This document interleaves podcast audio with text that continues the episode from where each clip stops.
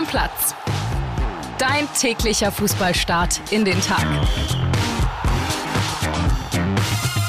Moin liebe Stammis, herzlich willkommen zur Sonntagsfolge von Stammplatz. Ich bin André Albers und bei mir ist Niklas Heising. Hello again, Hallöchen. Wir fangen an mit dem Topspiel vom Samstagabend. Bayer Leverkusen gegen Borussia Mönchengladbach am Ende 0 zu 0 und unser Leverkusen-Reporter Pippo Ahrens war im Stadion. Wir hören rein. Ja, hallo André. Bayer Leverkusen hat es verpasst, den vier Punkte Vorsprung gegenüber den FC Bayern zu verteidigen. Jetzt sind es nur noch zwei. Denn das Heimspiel gegen Borussia Mönchengladbach endete trotz sehr, sehr vieler richtig guter Chancen 0 zu 0. Das erste Mal im 28. Pflichtspiel, dass Leverkusen kein eigenes Tor erzielte.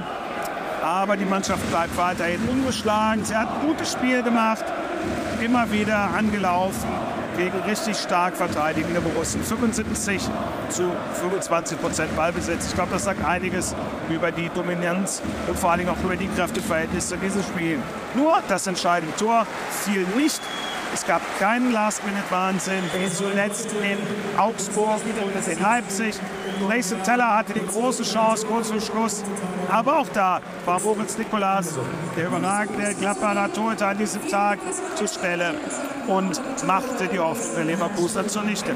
Einen besonderen Gasten gab es heute schon auf der Tribüne, Borkan Iglesias. Du kannst dich erinnern, wir hatten Anfang der Woche über den Stürmer von Real Betis Sevilla gesprochen. Er ist jetzt in Leverkusen und dann wird er nächste Woche gegen Darmstadt 98 zum ersten Mal im Kader sein. Ein Wort noch zu einer interessanten Rotation, die Xavi Alonso heute vorgenommen hatte. Im Tor stand erstmals in der Bundesliga Matej Kova. Und das begründete Alonso damit, dass er seinen Pokaltorwart einspielen wollte, denn äh, er soll am 6. Februar im Pokalviertelfinale dann gegen den VfB Stuttgart hier in Leverkusen spielen. Nächste Woche in Darmstadt dann wieder Lukas Radetzky. Und wer weiß, vielleicht helfen die Gladbacher ja auch den Leverkusen. Die treffen am nächsten Wochenende auf den FC Bayern. Ja, ich hoffe, man konnte das trotz der Stadionsprecher im Hintergrund dann irgendwie einigermaßen verstehen. Xabi Alonso, der wirklich Albtraum aller Kickbase-Manager, wechselt einfach mal den Torwart aus, ne, um dem Spielpraxis für den DFB-Pokal zu geben. Das ist ja schon mal ein Wahnsinn. Es ist schon ungewöhnlich, aber äh, irgendwie alles, was Xabi Alonso eigentlich macht, das ist irgendwie mit, mit Hand und Fuß, muss man sagen. Und ja, ist ja auch ohne Gegentor geblieben. Bitterer ist natürlich für Leverkusen, dass sie auch auf der Gegenseite ohne Tor bleiben, ne? Also allein Frimpong hätte zwei machen müssen. Grimaldo auch. Ja, also ja. es war Wahnsinn, was Leverkusen für Chancen verballert hat.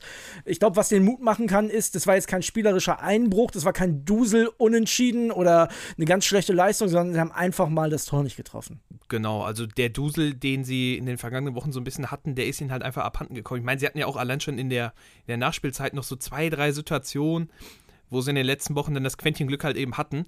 Aber ja, ich meine, Iglesias konnte direkt sehen, wofür er geholt wird. Ne? Also einer muss dann da vorne stehen, die Tore machen. Normalerweise haben sie den ja mit Patrick Schick, der hat jetzt nicht so viele Abschlusssituationen, aber ja, mal schauen, was Iglesias da bewegen kann in den nächsten Wochen.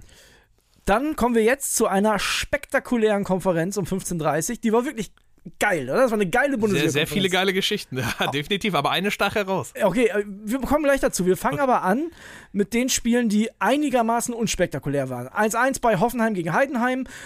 Du hast es, glaube ich, so ein bisschen auch vorhergesehen, dass es nicht so leicht wird für die TSG. Ich habe da ja an einen Heimsieg geglaubt. Aber die Heidenheimer haben da ordentlich mitgespielt, hätten vielleicht sogar mehr verdient gehabt. Dann gab es ein 3-1 für Werder Bremen. Ne? Da habe ich mich natürlich gefreut gegen den SC Freiburg.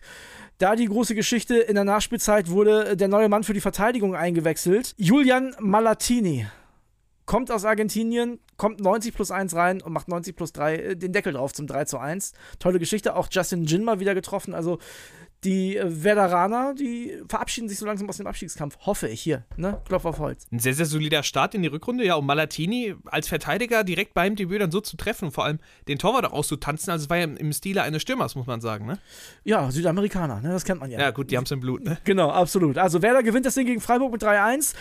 Und dann haben wir noch drei Spiele, über die zu reden ist. Fangen wir an mit der Partie vom VfL Wolfsburg gegen den ersten FC Köln. Am Ende 1-1. Auch da hast du einen richtigen Riecher gehabt. Du hast gesagt, so Nico Kovac, der gewinnt nicht, auch nicht gegen den ersten FC Köln. Aber das Spektakuläre an der Geschichte war eigentlich das, was mit dem Schiedsrichterassistenten passiert ist. Also erstmal gute Besserung, ist nachher noch ins Krankenhaus gefahren worden. Er wurde getroffen von Finkgreve im Gesicht mit dem Ball und ist dann, also man kann, Niklas, man kann sagen, ist K.O. gegangen. Ja, definitiv. Es war Vollspannknaller genau ins Gesicht. Also ich glaube, da gibt es nicht viel auf diesem Planeten, die nicht K.O. gegangen wären. Deswegen da auf jeden Fall nochmal gute Besserung. Und dann kam ein Mann, du hast ihn rausgesucht, der Name ist Tobias Krull. Tobias Krull. Der war eigentlich im VIP-Bereich, wollte es sich da gut gehen lassen. Und dann wurde vom Stadionsprecher ausgerufen, ey, wir brauchen hier irgendwie einen neuen vierten Offiziellen, weil der muss jetzt Linienrichter machen. Der kam aus dem VIP-Bereich runter, hat's gemacht, hat's durchgezogen. Wie gesagt, am Ende 1-1. Und unser Wolfsburg-Reporter Kevin Schwank, das ist der Mann für die ganz speziellen Aufgaben, der hat den abgefangen nach dem Spiel. Das ist ein Kultgespräch geworden. Ich glaube, so viel können wir schon mal sagen. Definitiv, es lohnt sich reinzuhören. Sehr, ja. sehr unterhaltsam und wir hören jetzt rein in Kevin Schwank und in Tobias Krull. Bitteschön. Erzähl mal, erste Mal, wie geil. Ja, äh, habe ich mir irgendwie ein bisschen anders vorgestellt jetzt den Nachmittag. Ich wollte eigentlich hier entspannt ein bisschen essen, Fußball gucken und so weiter. Ja, und dann habe ich noch lustigerweise gesagt zu meiner Begleitung, die mich eingeladen hatte hier ins Stadion. Naja, zum Glück habe ich ja einen Schirischein, falls jetzt was passiert, als ja. er den Ball in den Kopf gekriegt hat. Nicht wissend, dass da tatsächlich was passiert. Und ja, gut. Am Ende habe ich gesagt, naja gut, wenn habe jetzt einen Schirischein, ich sitze hier unten drunter, äh, oben drüber und sage, naja gut, gehst du hin und sagst, ich habe einen Schirischein. Hand aufs Herz, vorher schon ein Bierchen getrunken oder komplett? Nee. Also, Auch kein alkoholfreies? nee, alkoholfreies Bier trinke ich nicht. Ich mache dich sehr sympathisch nee. schon mal jetzt. Nein, also jetzt haben wir gerade ein Bier in der Kabine noch getrunken, wunderbar, aber äh, vorher nicht. Und ja, habe ich gesagt, mache ich. Und dann ging das ruckzuck und dann hattest du auch keine Zeit irgendwie zu überlegen, weil ich musste mich irgendwie in einer Minute umziehen und so ja. weiter. Woher kamen die Klamotten? Von dem, der dann an der Linie stand, ja. der hat die ja ausgezogen, musste als Linienrichter ja rein und die habe ich dann angezogen. Haben glücklicherweise so halb gepasst, Schuhe ging auch schon ein bisschen. Ne? Ein bisschen gespannt. Hat, hat ein bisschen gespannt, ja. Also bist du ich rausgekommen hab, wieder, das war unsere Sorge. Äh, äh, ja, ging auch. Er darf das jetzt auch wieder mitnehmen. Er hat sie jetzt auch wieder angezogen. Also, ja, nee, ansonsten schnell umgezogen, ruckzuck und raus. Ne? Ja. So, dann wusstest du nicht so richtig, wie funktioniert das also mit dem Headset und so weiter. Ging dann aber auch. Und erste Halbzeit war nicht so viel zu tun, wurde ja auch nicht so großartig gewechselt, sage ich jetzt mal. Und ja, zweite Halbzeit war da eigentlich relativ entspannt, da war ich eigentlich drin. Ich meine, du bist ja auch Fan, deswegen warst du auch hier. Gleich mal die Chance der, der Stunde genutzt, Kovac hinten ein Autogramm abgeluchst und ein Trikot geschnappt. Naja, lustigerweise habe ich ja mal vor gespielt, ja. 14 Jahren hier selber gespielt. Das heißt, ein Sebastian Aber da waren Kovac und so noch nicht da. Mit, mit dem Sebastian Schinzlos habe ich ja tatsächlich selber noch zusammengespielt. Deswegen war irgendwie die, diese Berührungsängste waren so nicht da.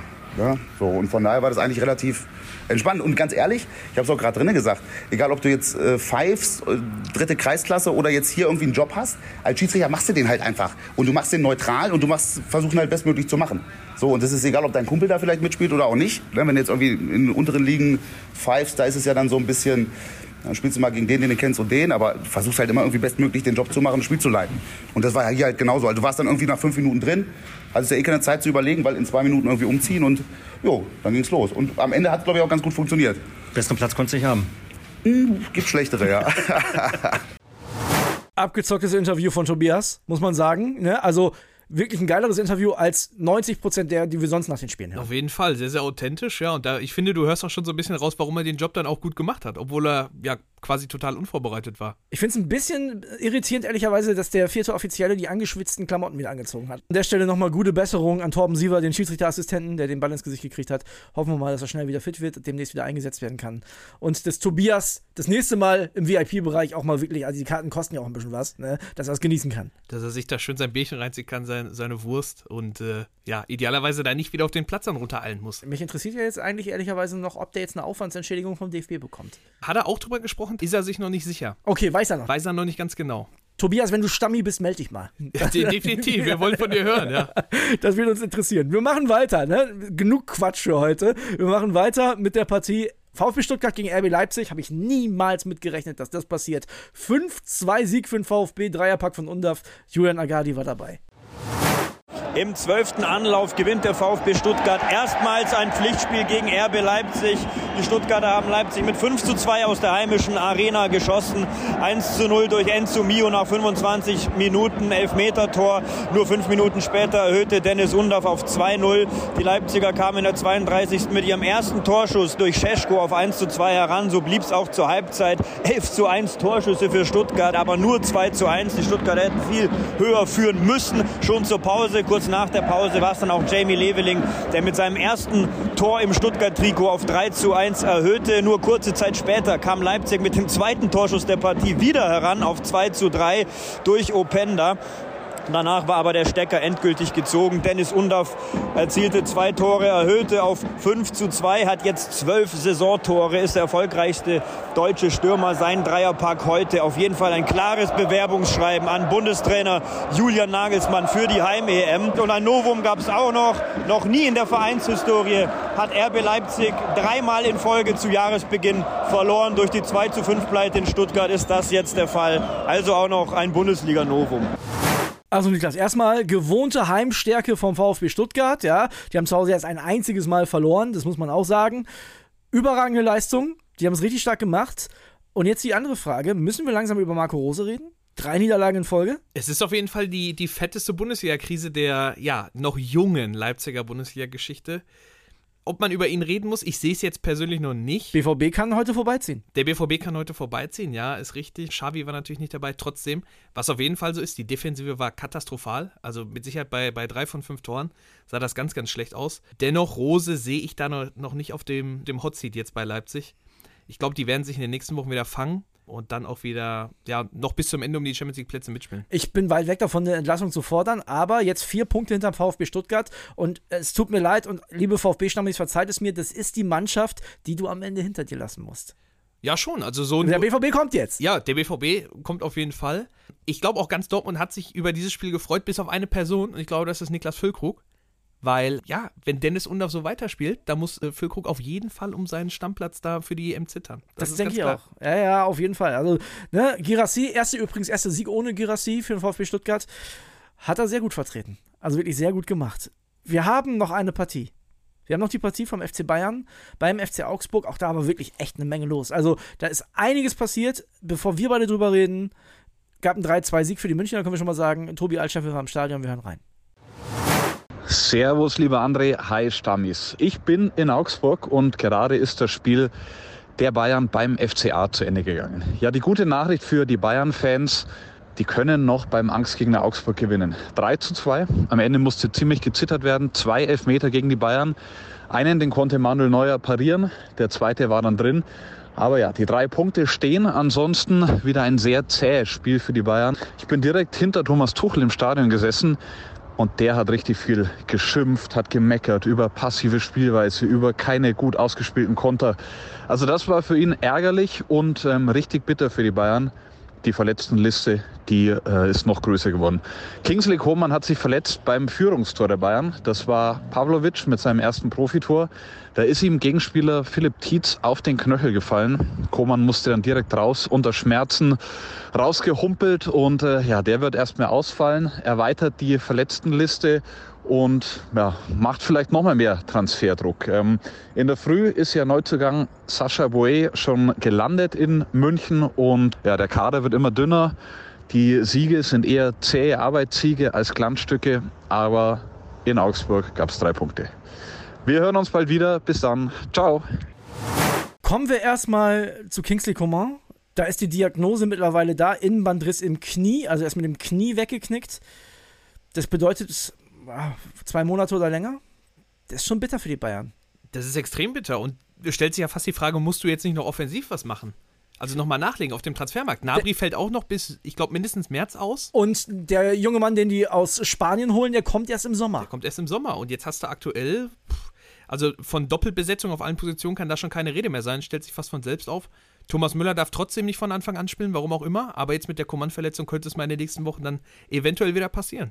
Weitere Geschichte zu dem Spiel: Max Eberl war auf der Tribüne, ne? hat sich das Spiel gut gehen lassen, hat Popcorn gegessen dabei. Der ist ja auch nicht zufällig da. Da können wir, glaube ich, also mittlerweile, der ist nicht zufällig da. Nee, ist ja. Ist ja, war ja auch kein Heimspiel Klar. der Bayern, ne? Ja, ist ja logisch. Also der muss sich ja auch angucken, wo noch Verbesserungspotenzial ist oder wo man zumindest nochmal Ersatz nachlegen sollte. Und ich glaube, da hat der schon mit Sicherheit auch die ein paar Positionen ausfindig gemacht. Und Thomas Tuchel, da müssen wir auch noch mal drüber sprechen. Der hat da ordentlich rumgepöbelt. Oh ja. es gibt ein Tuchel-Protokoll, guck mal auf Bild.de. Also manchmal ist es nicht so förderlich für einen Trainer, wenn die Journalisten in Reichweite sitzen, auf jeden Fall. Ja, also es war ein ziemlicher Wüterich-Auftritt, das kann man, denke ich, so sagen. Also hat auch gegen alles und jeden gepöbelt. Also gegen die eigene Mannschaft, gegen den Augsburg-Sportdirektor. Vierte Offizielle hat auch noch ein bisschen was abbekommen. Also jeder, jeder, jeder durfte mal ran bei ihm. Kein Ball ist für unser Spiel, hat er, glaube ich, mal zu Sean Parker gesagt. Ne? Ja. Daran, an dieses Kultvideo erinnere ich mich. Ja, und jetzt hat er zu Mathis Zell gesagt, leck mir am Arsch. also er war wirklich richtig auf Temperatur. Und ich habe letztens ein Interview gesehen, Mathis Tell spricht mittlerweile sehr gut Deutsch. Er hat es auf jeden Fall verstanden. Trotzdem, die Bayern haben das Ding gewonnen, auch wenn es über die Linie gezittert war. 3 zu 2 am Ende. Und Pippo hat es gesagt, es sind nur noch zwei Punkte. Jetzt tut die Niederlage gegen Werder Bremen doppelt weh, ist ja auch klar. Ne? Aber das Duell, das direkte Duell, das steht an. Das dauert nicht mehr lange. Ist im Februar soweit. Dann spielen die beiden gegeneinander. Dann kann tatsächlich Bayern München, Bayer Leverkusen wieder einfangen. Das wird, das wird auf jeden Fall ein richtiger, richtiger Knaller. Und es wäre schon irgendwie von der Stimmung, wäre es schon komisch, wenn die Bayern dann auf einmal Tabellenführer wären, oder?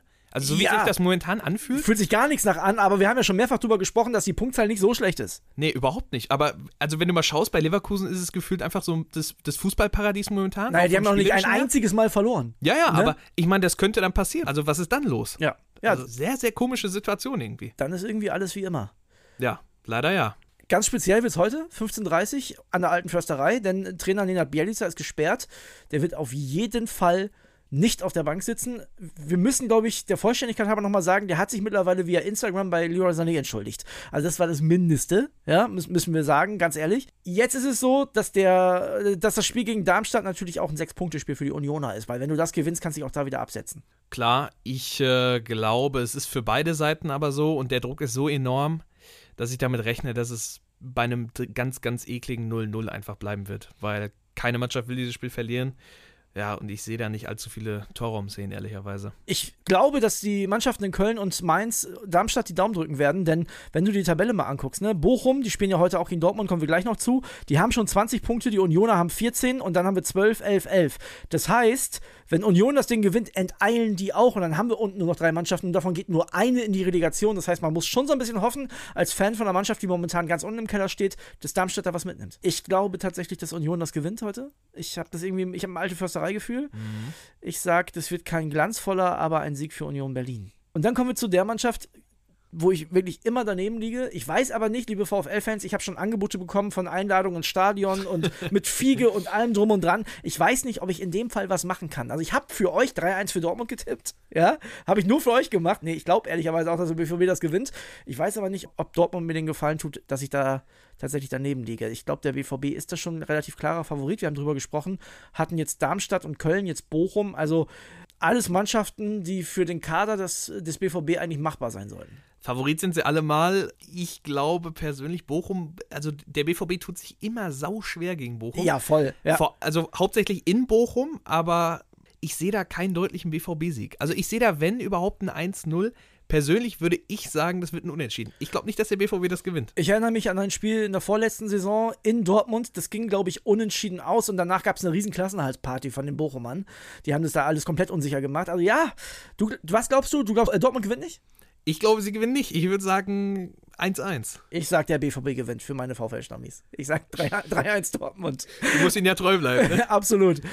Das war's für heute. Also wirklich eine geile Konferenz, ein unfassbarer Bundesliga-Samstag und wir machen für heute den Deckel drauf. Morgen geht's weiter mit den Spielen vom Sonntag und gucken, wir gucken, was noch so passiert ist. Also, bis dann, Deckel drauf. Ciao, ciao. Reingehauen, ciao. Stammplatz. Dein täglicher Fußballstart in den Tag.